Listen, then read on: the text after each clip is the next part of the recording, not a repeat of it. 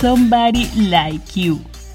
Tú que has decidido regalarte algunos minutos para sentirte mejor, para nutrirte. Tú que tienes la autoestima suficiente para dedicarle tiempo a algo que aparentemente no es productivo o monetizable. Te quiero felicitar porque tú, mujer, eres mi oyente con la cual deseo realizar nuestra tribu de enriquecimiento. Porque esta es la edad justa para inventar.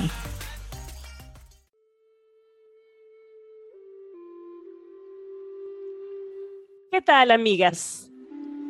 Comienzo con una pregunta muy, vamos a decir, difícil, no sé. ¿Es posible conseguir la felicidad solo? Es el tema de un episodio del podcast El Gran Café de Eric Burger. Inmediatamente después que lo escuché, lo contacté sin conocerlo, porque yo soy así, impulsiva, decía mi mamá. Y él muy amablemente me dio un sí a mi deseo de entrevistarlo, cuestión que le agradezco. Eric Burger, director de teatro, profesor, actor, terapeuta holístico, coach personal, certificado en PNL y no sé si ya terminaste de escribir tu libro. Bienvenido, Eric. Hola, Leonor, qué rico. Buenas noches, buenos días, buenas tardes desde Mallorca, en este momento helada. ¿Cómo estás tú, Leonor? Gracias, vale, gracias de verdad por eh, la magia de las redes.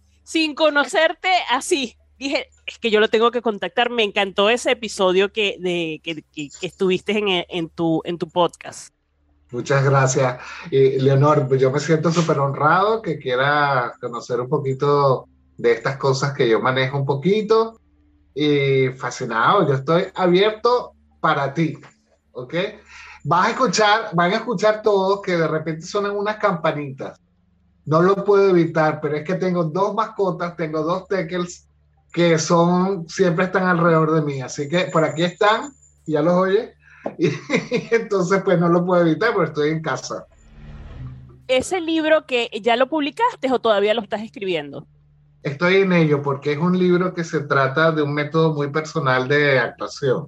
Entonces aún todavía falta un par de, de como pruebas, ¿no?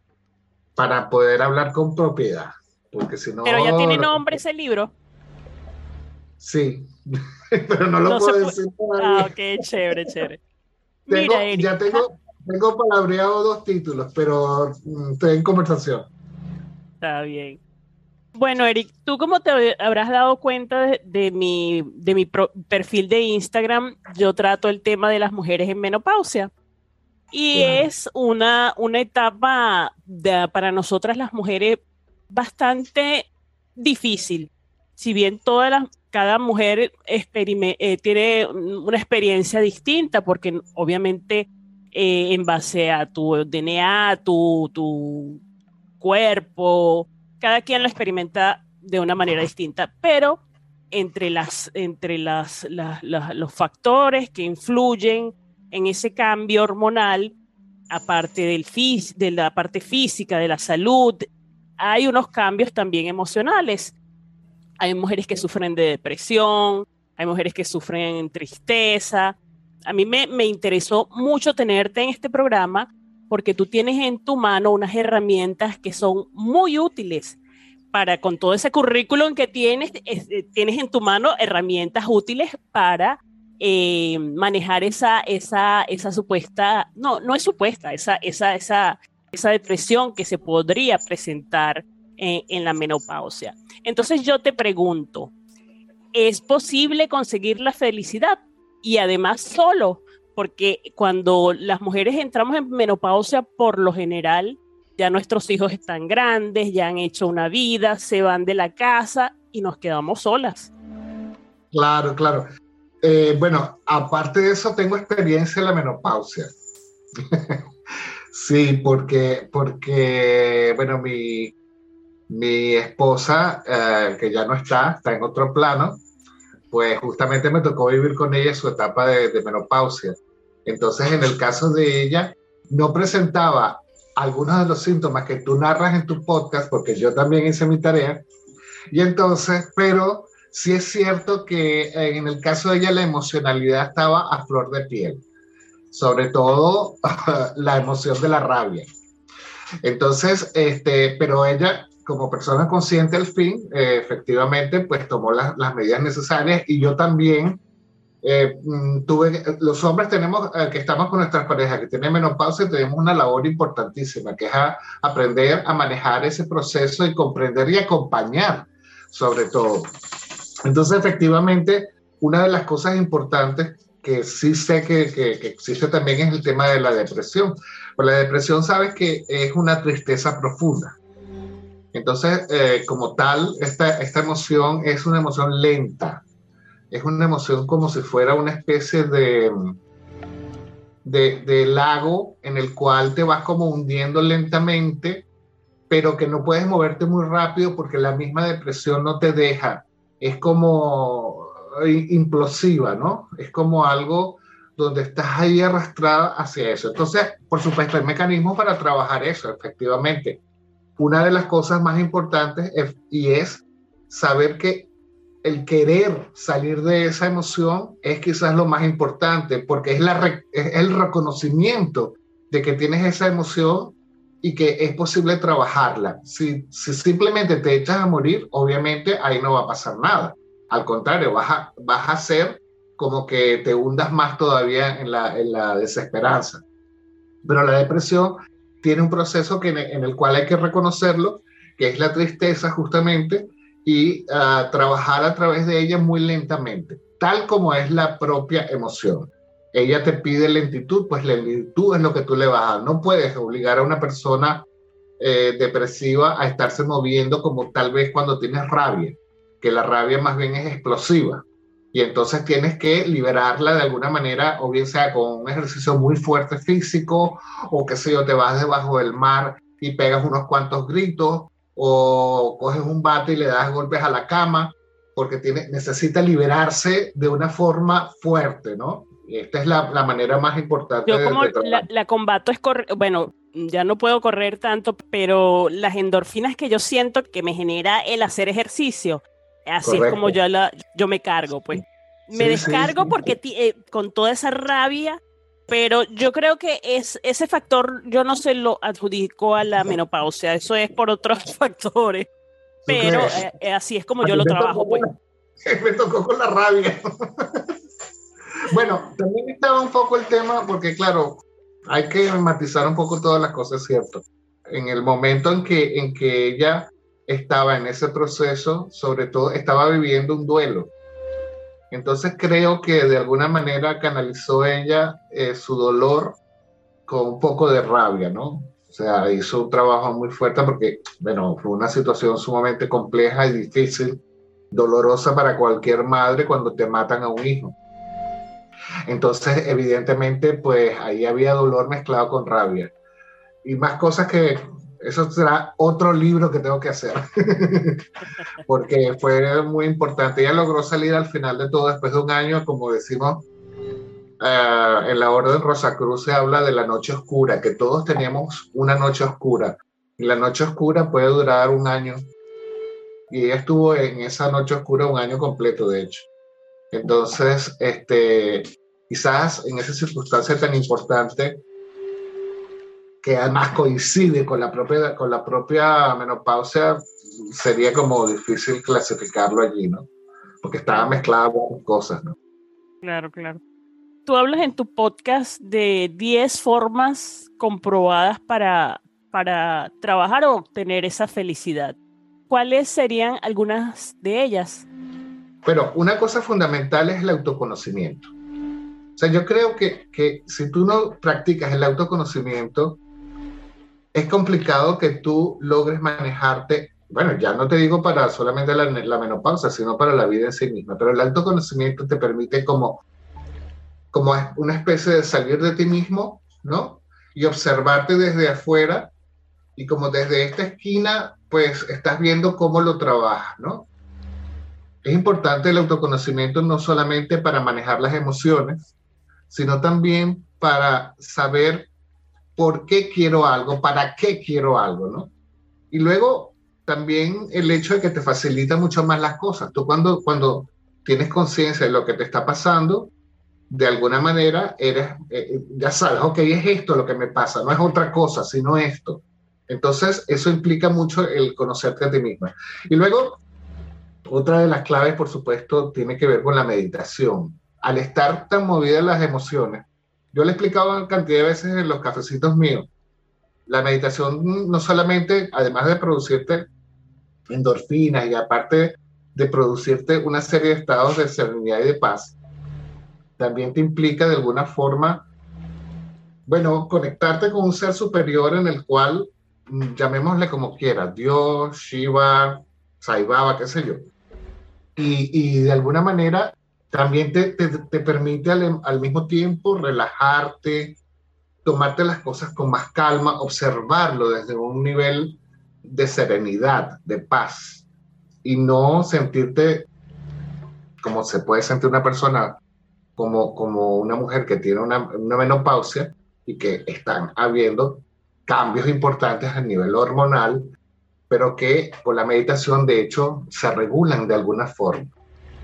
Otra de las cosas, ya lo sabes tú, es el ejercicio. El ejercicio físico, que no es algo que yo estoy inventando, pero es que resulta ser que también genera endorfinas y al mismo tiempo te permite controlar los niveles de, de cortisol, también te permite además desarrollar una cierta resistencia muscular, y esto hace que de, que de, alguna u otra forma también contribuya a todo un conglomerado de cosas que hay que hacer. Hay que hacer si quieres ser feliz. Yo tengo mascotas. Eh, las eh, mascotas son importantes. ¿Por qué?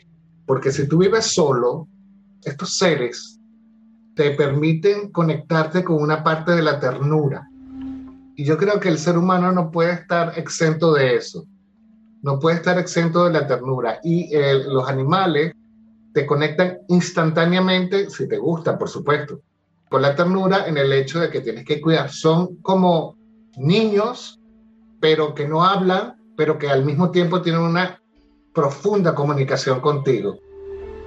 Y esto te ayuda de alguna manera a, te obliga además a, ya al tener, por ejemplo, en mi caso que tengo dos perritos, tengo que sacarlos, tengo que hacer ejercicio con ellos, eh, tengo que cuidarlos. Entonces, tú sabes que una de las cosas que te conecta más con la felicidad, y este es otro de los puntos, es ayudar a otros.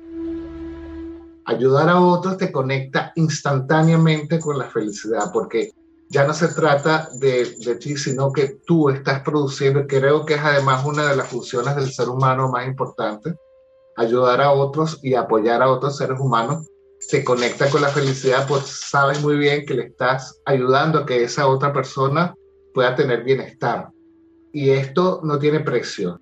Esto es algo que yo, por ejemplo, lo practico muchísimo por el mismo hecho, y no porque quiera tirarme flores, sino porque aparte es mi misión en la vida, pero uh, como soy terapeuta al mismo tiempo, pues tengo que apoyar a otros, y eso es vocacional, pero tú no necesitas ser eh, terapeuta para ayudar a otros seres humanos, por lo tanto, cuando, no, cuando tienes una mascota, volviendo a las mascotas, eh, el mismo hecho de si te, se enferma, de alguna manera se te enferma, tú vas al veterinario, lo cuidas, le das su, su medicación, este, estás pendiente de sus comidas, que no pase frío, que aquello, que lo otro, ya estás apoyando, pero eso mismo lo puedes hacer con otro ser bueno, pero cuando estás solo, tienes ese recurso, porque no olvidemos que, hombre, tú puedes ser feliz, qué sé yo, sacando a tus niños a la calle, regalándoles regalos y tal, pero es que estamos hablando de cuando estamos solos, que es diferente que es mi caso actual, por ejemplo, es mi caso actual.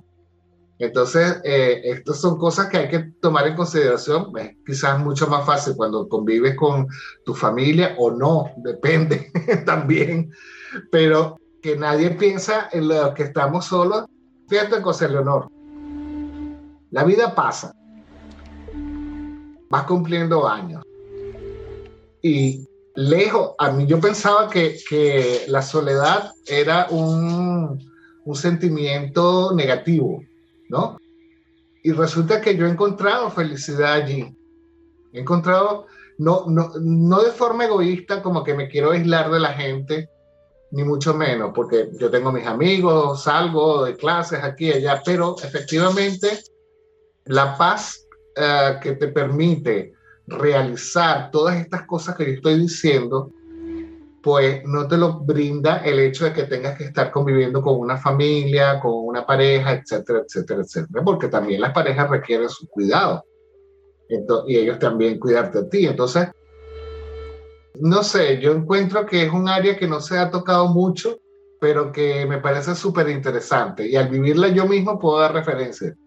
Tú, en una de tus entrevistas que también escuché, creo que fue eh, una entrevista que te hizo tu hermana. Eh, pero por favor, tú hiciste la tarea. sí. Em, hay gente que tiene miedo de estar solo porque conocerse a uno mismo, como tú estabas diciendo, uno de los puntos es, eh, puede dar miedo, puede dar miedo, pero el conocerse a uno, esa soledad que uno va en algún momento de su vida, yo incluso sugiero de, vivirla.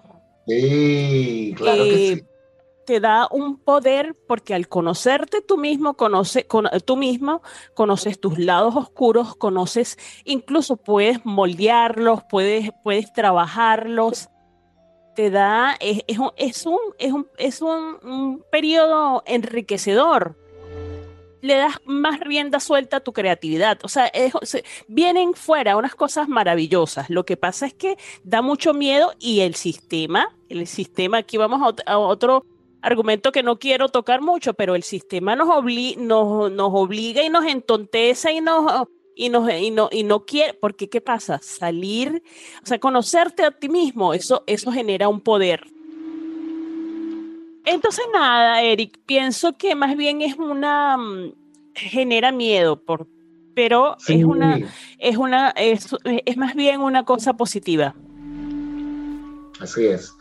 Fíjate que, que mm, esto de que nos dé miedo conocer nuestro lado oscuro, porque todos lo tenemos, o como decía mi, uno de mis maestros, Bob Mandel, que, eh, que nos metía en una piscina de agua caliente para saber dónde estaban nuestras sombras, porque justamente nosotros tendemos a tapar nuestras sombras para que no lo vean y entonces aparecer como perfectos, ¿no? Como que todo el tiempo estamos contentísimos, estamos así felices. Y no, todos tenemos nuestras sombras, entonces eh, a veces la gente no lo quiere reconocer y no lo quiere reconocer a posta, eh, quiero decir, no, no, no lo voy a reconocer porque, ¿por qué?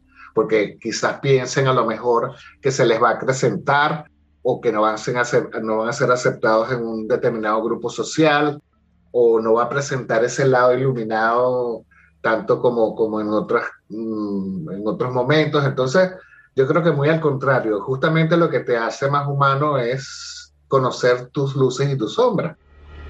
Y, y, y, de hecho, siempre digo, bueno, pero es que tú tienes las sombras, pero tienes las luces a favor, es como las debilidades y las fortalezas. ¿Con qué vas a trabajar las debilidades? Con tu fortaleza, justamente.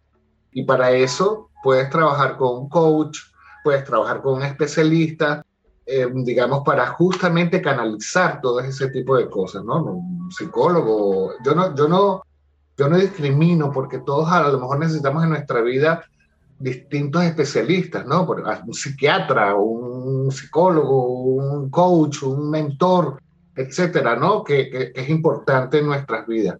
Porque ah, el que crea que se las sabe todas, bueno, apaga y vámonos, porque eso no es verdad. Eso no es verdad. Siempre vas a, necesitar de alguna forma de otro ser humano. No, aunque porque venimos a la Tierra es a aprender, ¿no? A, superarnos, a, Corrige, corrígeme si no estoy en lo cierto. absolutamente. Esto, esta, este planeta Tierra se llama Universidad Tierra. A este planeta venimos a aprender unas cuantas cosas que es a vivir, ¿no? Que es una cosa muy sencilla, pero que al mismo tiempo nos los complicamos. Entonces, ese, ese proceso de, que venimos a aprender cosas, eh, algunos lo aprenden más rápido y otros más lento. Pero bueno, todos los tiempos son perfectos porque son de Dios al mismo tiempo. Y yo creo que, que ese es el viaje más profundo que hacemos en la vida, el autoconocimiento, finalmente, ¿no? Creo que sin eso no podrías comprender tantas cosas que, que pasan, o que te pasan incluso, ¿no? Entre esas, la menopausia. Pero bueno. Exactamente.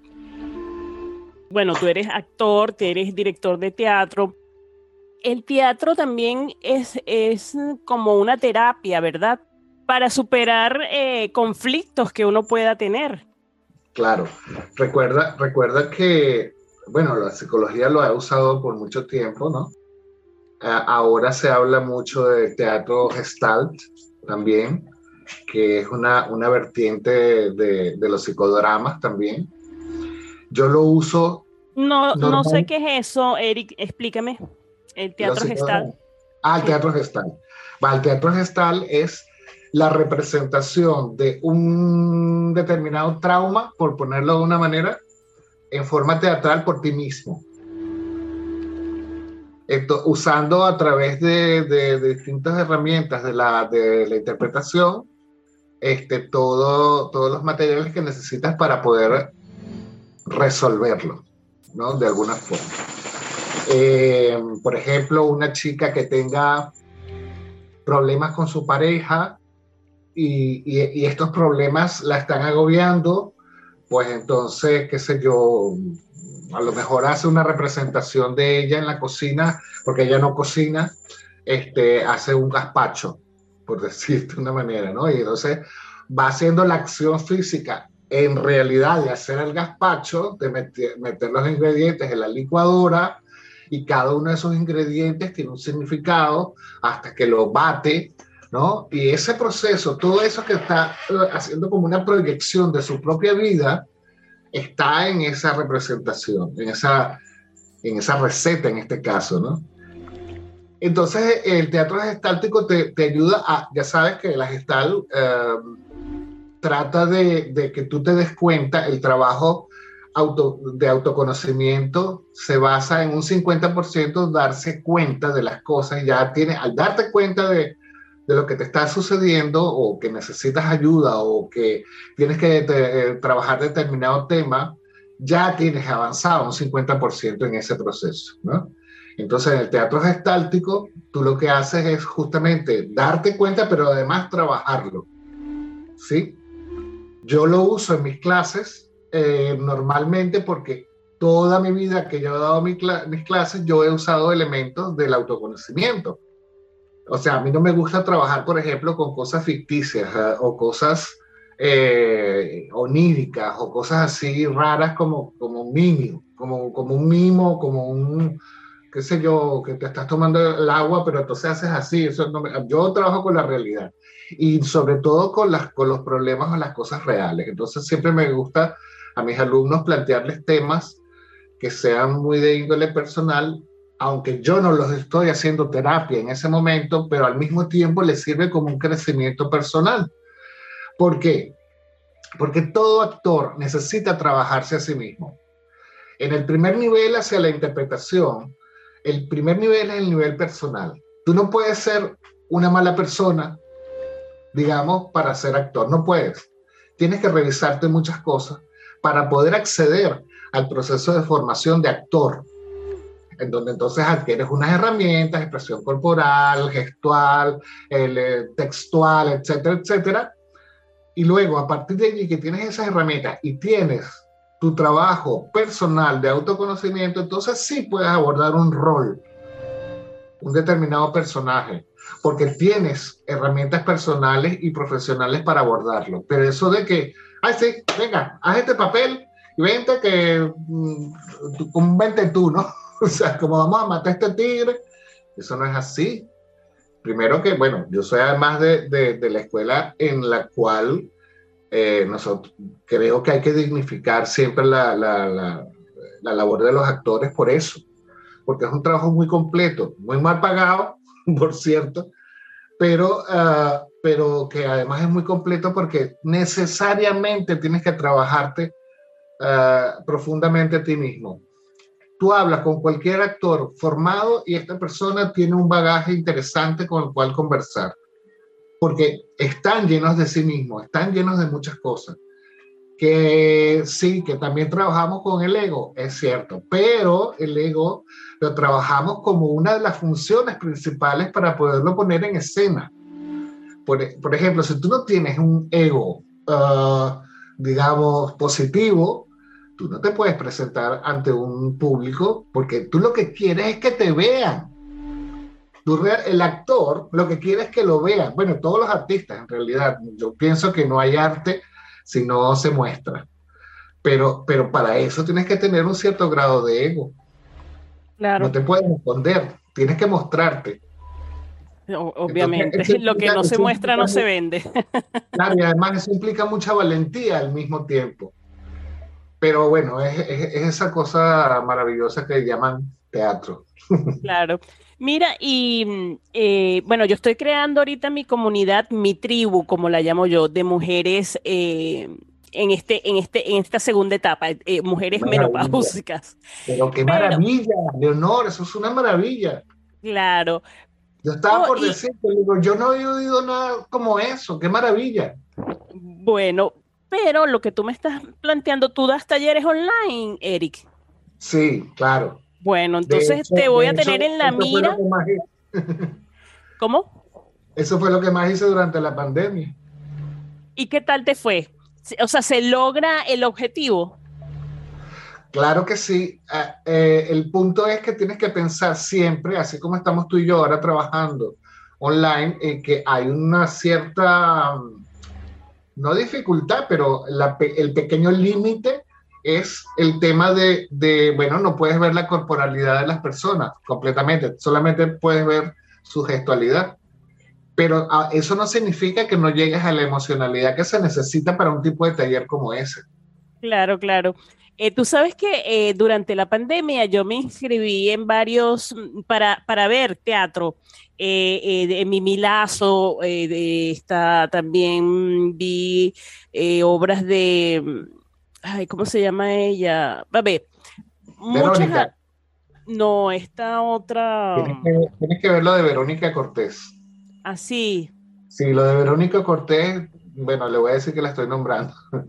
Eh, lo de Verónica Cortés es maravilloso porque ella ha creado un lenguaje especial. Ella creo que en el momento no se dio cuenta, pero lo hizo. Y ha creado un lenguaje especial para el teatro en, en videoconferencia, teatro online. Es maravillosa.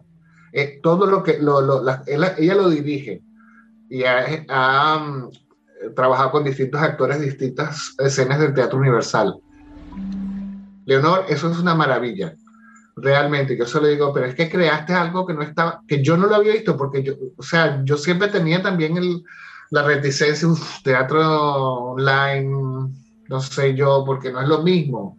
El teatro no, es un reto, es un reto. Pero eh, el que es bueno, es bueno en donde lo pongan.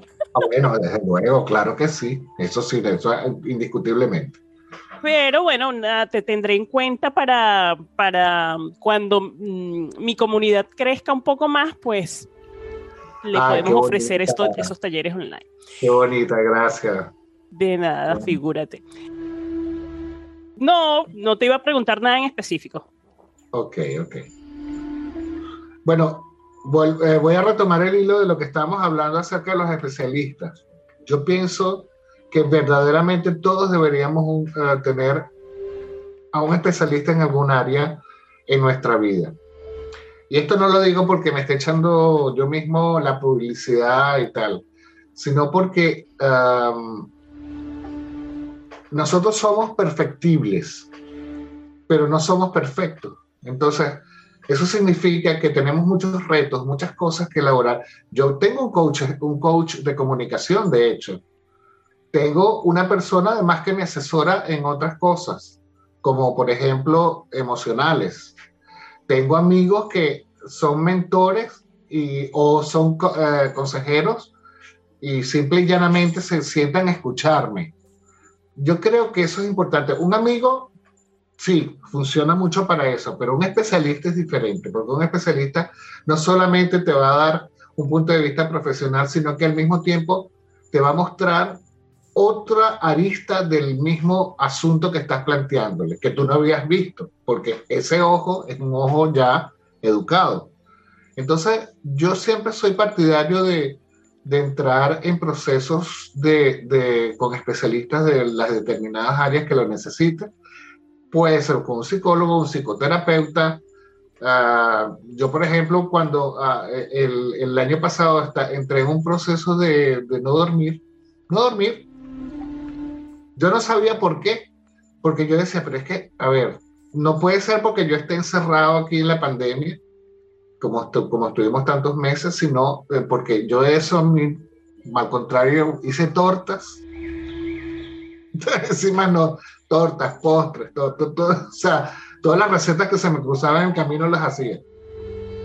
O sea que lo disfruté, busqué formas de, de, de, de disfrutarlo, pero no dormía o sea, dormía muy poco, entonces tuve que ir al especialista, ah, hablé, tal, y averiguamos qué pasaba y ya está. Y ahora hoy, ahora duermo de más. ahora es que me pasé. pero, pero esa simple cosa me da a pensar siempre que nunca vamos a estar de más los especialistas en las distintas áreas. ¿Entiendes? Entonces, creo que, y esa es mi mayor recomendación, si se quiere como el grande, ¿no? Buscar siempre a una persona asesora. es cierto que no uno... Es, que... No es fácil aceptarlo, porque yo inclusive para este proyecto eh, estoy totalmente de acuerdo contigo que alguien que te, que te, que te guíe te hace el camino mucho más fácil. Eh, de hecho, yo, yo mm, eh, me tuve que capacitar en, en otras áreas eh, antes de emprender este proyecto.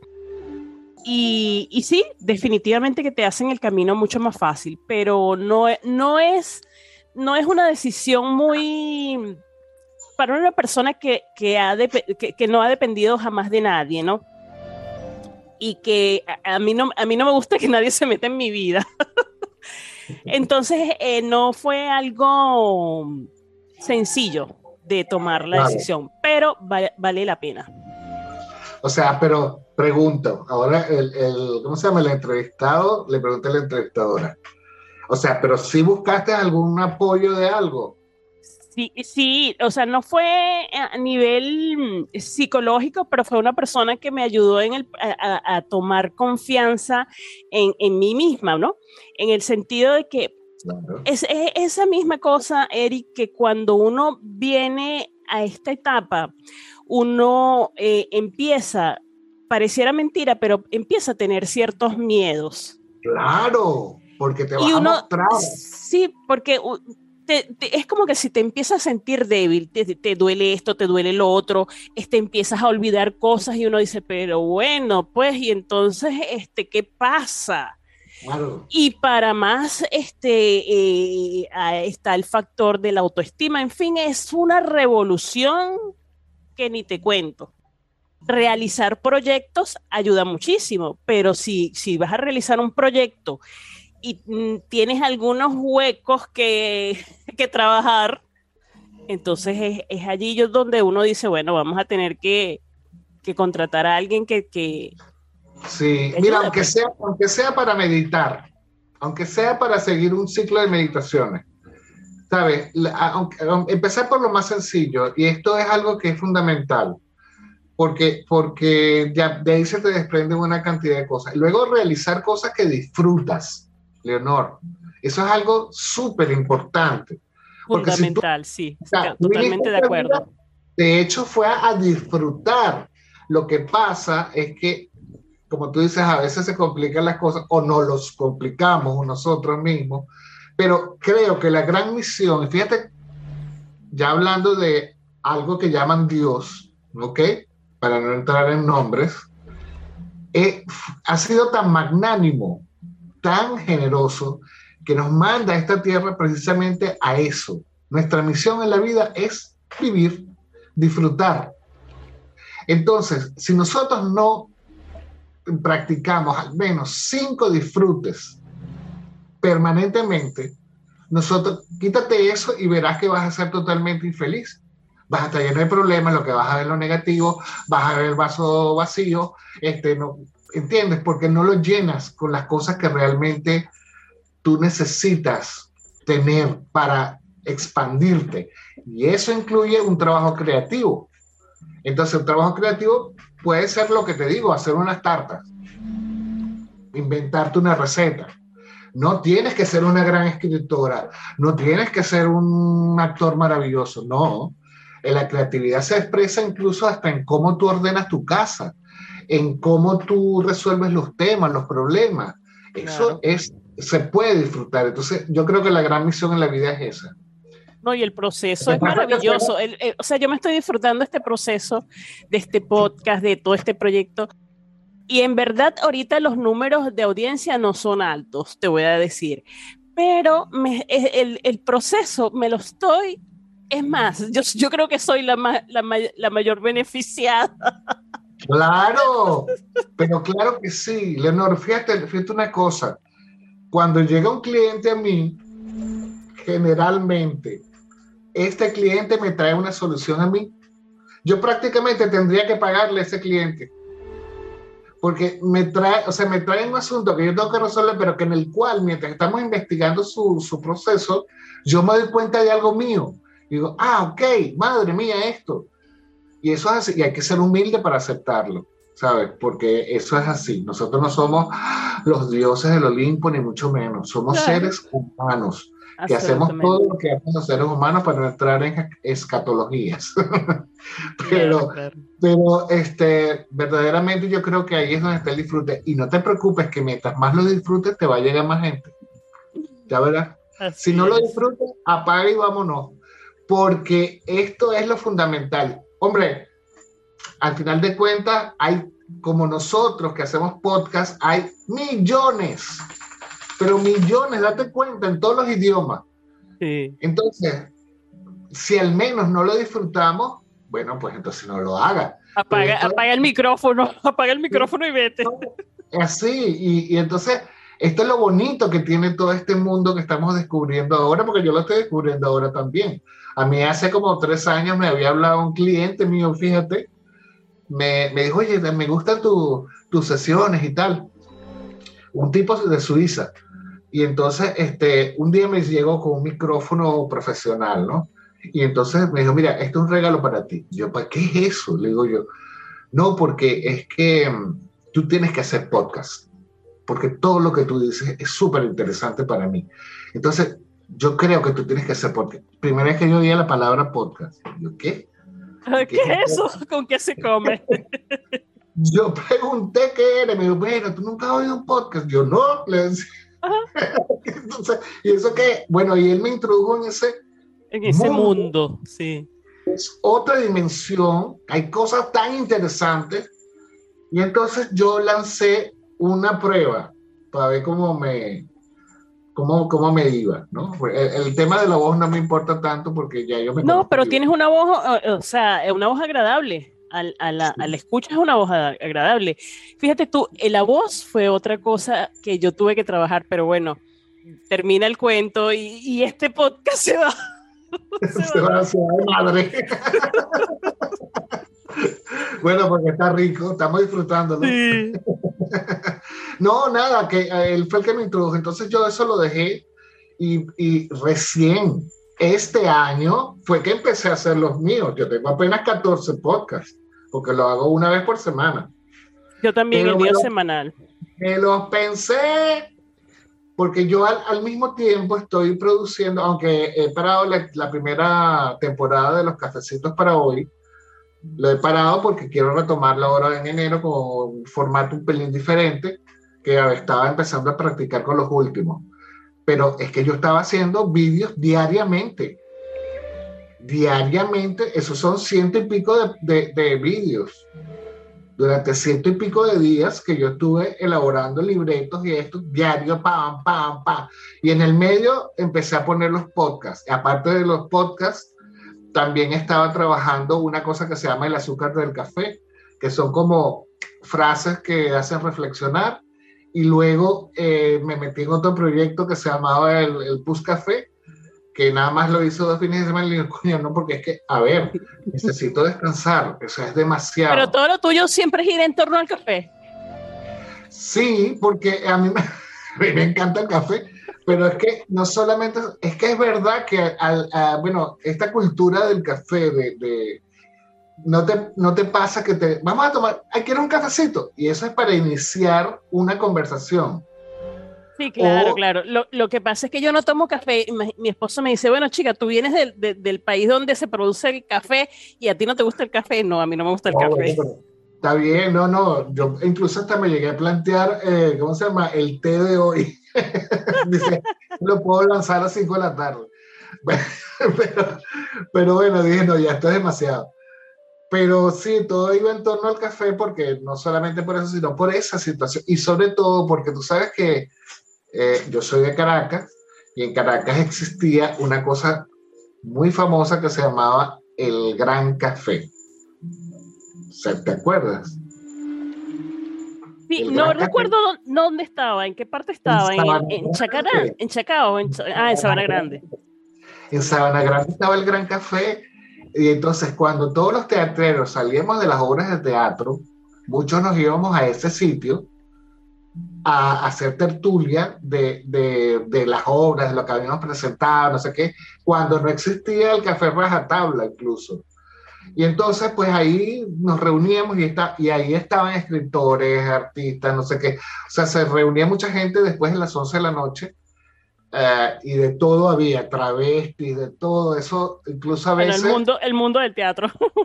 Oye, el mundo de la noche, porque por esa zona había mucho transformista y cosas de estas, ¿no? Y era maravilloso porque era el mundo de la bohemia, ¿sabes? Y ahí se hablaban todos los temas así, como yo digo, intrascendentes, pero importantes, ¿no? Y, y, eso fue lo que me inspiró para ponerle eso del gran café. No, no era solamente por mi gusto al café, sino por eso, eso que yo tengo relacionado al café, conversación. Claro. Mira, Eric, vamos a hacer una cosa. Vamos a terminar el podcast y, y dejo de grabar y porque quiero hacerte una pregunta. Eh, bueno, dame tus redes, donde te pueden buscar, como tu podcast, en qué plataformas está. Bueno, promuévete. Mira, eh, el podcast está en Spotify y se llama El Gran Café. Nada más, ¿ok?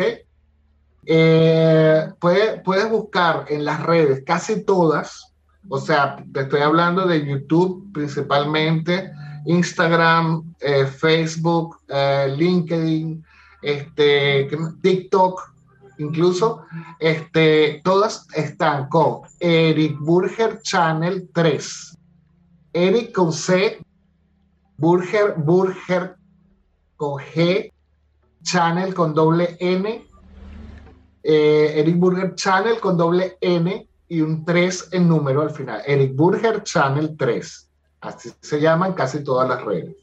Y ahí está el Gran Café, luego en Instagram están los cafecitos, en Facebook igual, este, en YouTube está la recopilación completa de todos los vídeos y hay algunas cositas más de algunas obras de teatro mías. Este, bueno, la última obra y les voy, y les voy a dar otra, otra, otra opción que me parece que tú no, ni siquiera tú mismo la vas a decir. Tienes un blog muy bueno en Medium que me he leído unos dos o tres artículos, pero es que eh, cuentas de tu vida, me encanta. En Medium, eh, Eric Burger, ahí sí es Eric Burger. No, no está el channel. Buenísimo los artículos, se los recomiendo. Es como leer una, una, una novela. Sí, yo los uso también en mis podcasts, ¿eh? uso de, parte de eso, los, los voy arreglando un poco para podcast, pero eh, sobre todo porque yo encuentro allí muchas cosas que nos explican la vida, la vida. Eh, entre otras cosas, por ejemplo, el último podcast fue la, la herencia de las memorias, que es algo que nos marca muchísimo. O sea, todas las memorias de nuestros antepasados, nosotros somos el producto de esas memorias entonces, el darte cuenta que tienes cosas de tus abuelos o tus bisabuelos que a lo mejor no fueron tan buenas, tú si te das cuenta de eso lo puedes cambiar. Mira, tenemos que hacer otro, otro, otro episodio porque no, ni siquiera tocamos, pero claro, lo que pasa es que yo me quería concentrar en la felicidad, pero no tocamos lo, el, el, el rebirth, el, renacimiento, esa terapia que me pareció fantástico. pero bueno, ya será para otra, otro, otra oportunidad que te invito. Claro que sí, además, además es un área que me apasiona muchísimo. No, y que uno, uno te escucha y uno se queda embelesado escuchándote. gracias, gracias. No, bueno, porque yo me embelezo yo mismo. Eric, muchísimas. Córtame, córtame. Muchísimas gracias. Eh, de verdad que he disfrutado mucho este episodio contigo. Y nada, las últimas palabras a ti y bueno, estamos en contacto. Vale, pues mira, Recuerden siempre, siempre, siempre autoconocerse. Es la clave de la felicidad. El tratar nuestras sombras con nuestras luces. Y cuando estemos emocionales, no tomen decisiones. No tomen decisiones emocionales. Cálmense. Y entonces es cuando puedes tomar las emociones. Leonor, estoy súper agradecido, súper agradecido por, tu este, por esta entrevista y por tu trabajo. Madre mía, te lo montaste bien. te felicito. Besito. Te invito a suscribirte a la lista de correo electrónico en el enlace de la descripción del podcast. Al hacerlo, recibirás un ebook con 100 conceptos para entender mejor la menopausia también puedes seguirme en la cuenta de Instagram arroba soy Leonor Campos. Te espero en la tribu.